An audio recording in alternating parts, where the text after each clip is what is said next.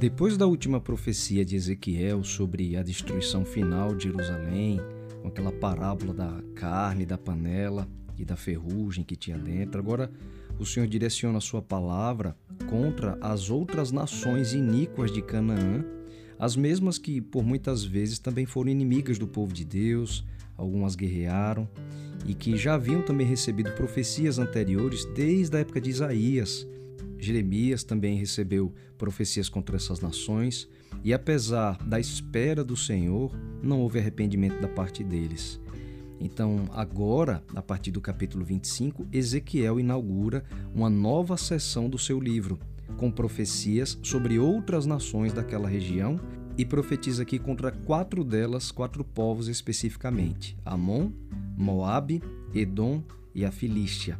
E para a gente conseguir entender um pouco da origem dessas nações e como elas se relacionavam, enquanto Israel era da descendência de Abraão, Amon e Moabe foram dois filhos que nasceram do caso incestuoso de Ló com as suas filhas, depois que eles conseguiram fugir de Sodoma com os anjos do Senhor e essas filhas acabaram embebedando Ló, seu próprio pai, e tiveram filhos com ele. Esses filhos foram justamente Amon e Moabe, que deram origem aos amonitas e aos moabitas.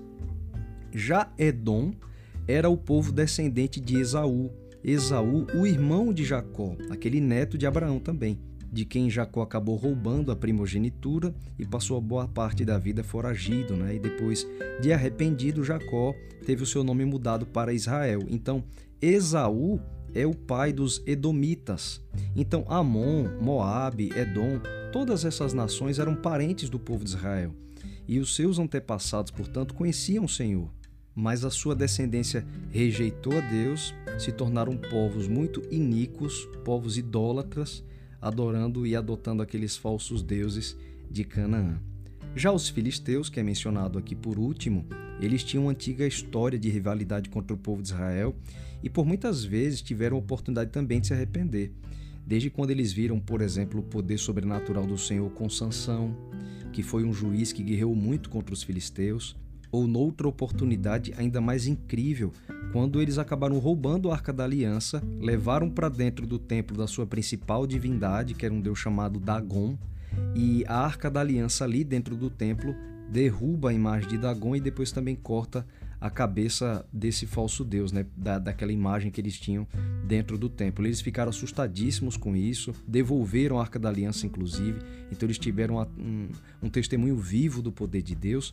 E depois também é, o próprio Davi, quando guerreou contra Golias, Golias era um combatente filisteu. E mesmo depois de todas essas oportunidades, sabendo que o Deus do povo Israel era o Deus verdadeiro, que operava milagres, que operava pelo seu povo, como essas experiências que eles tiveram, os filisteus também preferiram não se arrepender e continuaram nas suas práticas é, iníquas, né, que eram comuns em Canaã. Mas vale notar também por que, que Deus menciona essas nações Deus vai comentar outras nos próximos capítulos, mas por que aqui ele menciona essas? Né? Quais são os juízos de Deus sobre elas? E Deus apresenta as razões. Acontece, por exemplo, que os amonitas, eles estavam comemorando a destruição de Israel por causa da Babilônia, Israel lá em Judá estava sendo invadido e os amonitas estavam dizendo bem feito. Deus estava vendo a zombaria deles, com a destruição do seu povo, não havia nenhum motivo de comemoração naquilo, era só tristeza. O povo de Israel era parente dos filhos de Amon e em vez de eles terem compaixão, em vez de eles se arrependerem também, eles estavam celebrando a destruição é, do povo de Israel e também celebrando, inclusive, a destruição do santuário sendo profanado, o povo sendo deportado. Isso tudo para os amonitas parecia ser uma coisa muito boa, porque eles rivalizavam com o povo de Israel. Então o Senhor profetiza que eles seriam também eliminados. Já os Moabitas, né, uma nação irmã dos Amonitas, diziam que Judá era como todas as nações, né? eles não reconheciam a presença de Deus dentro do seu povo. E Deus promete trazer juízo sobre eles também, para que até a memória dos Moabitas fosse apagada entre as outras nações. Os Edomitas e os Filisteus receberiam retribuição por terem sido povos vingativos. Essa é a característica que Deus ressalta sobre eles e vale lembrar, todos esses povos eram povos politeístas que seguiam aquelas divindades horríveis de Canaã que exigiam tantas coisas abomináveis como Deus descreve em outros capítulos. Então, é Deus quem promete vingança né, sobre esses povos que ele diz aqui que eram vingativos, ou seja, a justiça que eles mereciam receber, Deus ia derramar sobre eles. Assim, com esses juízos, Deus promete que de alguma forma eles conheceriam o Senhor. Para cada um desses povos, termina a profecia falando de que de alguma forma eles conheceriam que era Deus que estava agindo, né?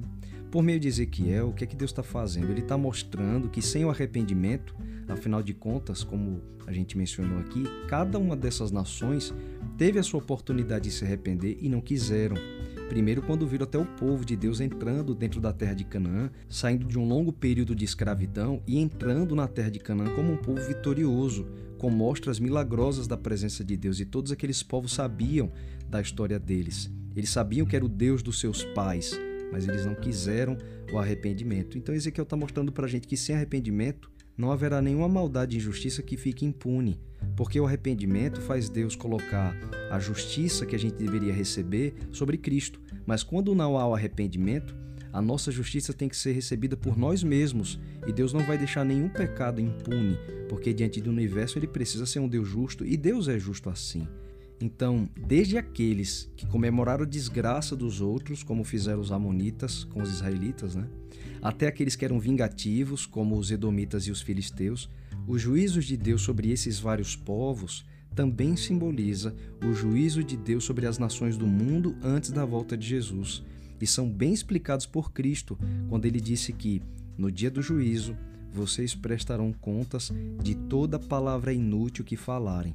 Jesus disse isso em Mateus 12, 36.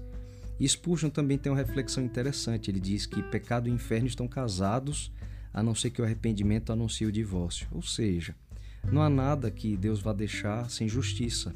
Essas justiças de Deus sobre aqueles povos de Canaã, ela foi longamente retardada porque Deus estava tendo misericórdia pelo arrependimento deles, mas como o arrependimento não vinha e eles prosseguiam com esses atos iníquos, em um ponto Deus tem que parar, Deus tem que interromper a propagação do mal. O nosso mundo também, como dizem as profecias para os nossos dias, ele vai se proliferando na multiplicação do mal. Jesus chega a dizer que por se multiplicar a iniquidade, o amor de quase todos se esfriará. Ele fala isso em Mateus 24. E a gente está chegando perto do dia também em que Deus julgará as nações dessa terra. Então, quando a gente vê Deus aqui, em Ezequiel 25 agora, trazendo juízo não só sobre o seu povo, mas sobre os outros povos de Canaã, esse microcenário da região de Canaã, ele serve de simbolismo para o cenário mais amplo do fim do mundo antes da volta de Jesus, como o Apocalipse traz de uma maneira tão clara. As nações do mundo serão julgadas. E a que nível? É o ponto do que Jesus esclarece de toda palavra frívola que os homens proferirem terão que prestar contas no dia do juízo. É claro, se a gente está com Cristo, se a nossa vida está devolvida a Deus, se houve arrependimento, todos os nossos atos iníquos, eles são pagos por meio do sacrifício de Jesus. Mas quando não há arrependimento, é o próprio pecador que precisa pagar com a sua vida o preço das injustiças que cometeu, como diz Paulo, né? o salário do pecado é a morte. Não é o que Deus queria, mas o Senhor é justo e quando não há arrependimento, a própria pessoa precisa responder pelas maldades que cometeu. E a gente vem acompanhando Ezequiel dizendo que é isso, a justiça de Deus, o juízo de Deus é dar para as pessoas a consequência do mal que elas mesmas buscaram. Não é Deus querendo praticar nenhum tipo de ato vingativo. É? A vingança que Deus muitas vezes menciona é plenamente justiça, é apenas a aplicação da consequência das escolhas de cada um. Mas quando a gente muda a nossa disposição, quando vem o arrependimento, o Senhor atribui a nós a justiça de Cristo e nós ficamos livres de toda condenação. Né? Aquele que está em Cristo já passou da morte para a vida e eles não serão condenados no juízo, assim diz a palavra do Senhor. Então, que o arrependimento possa nos levar a uma obra de mudanças que esses povos de Canaã rejeitaram, mesmo conhecendo a Deus eles preferiram seguir aqueles caminhos iníquos, que o mau exemplo deles sirva de bandeira para nós do caminho que a gente não deve seguir, mas a gente siga pelo arrependimento, que é pelas mudanças que Deus deseja na nossa vida.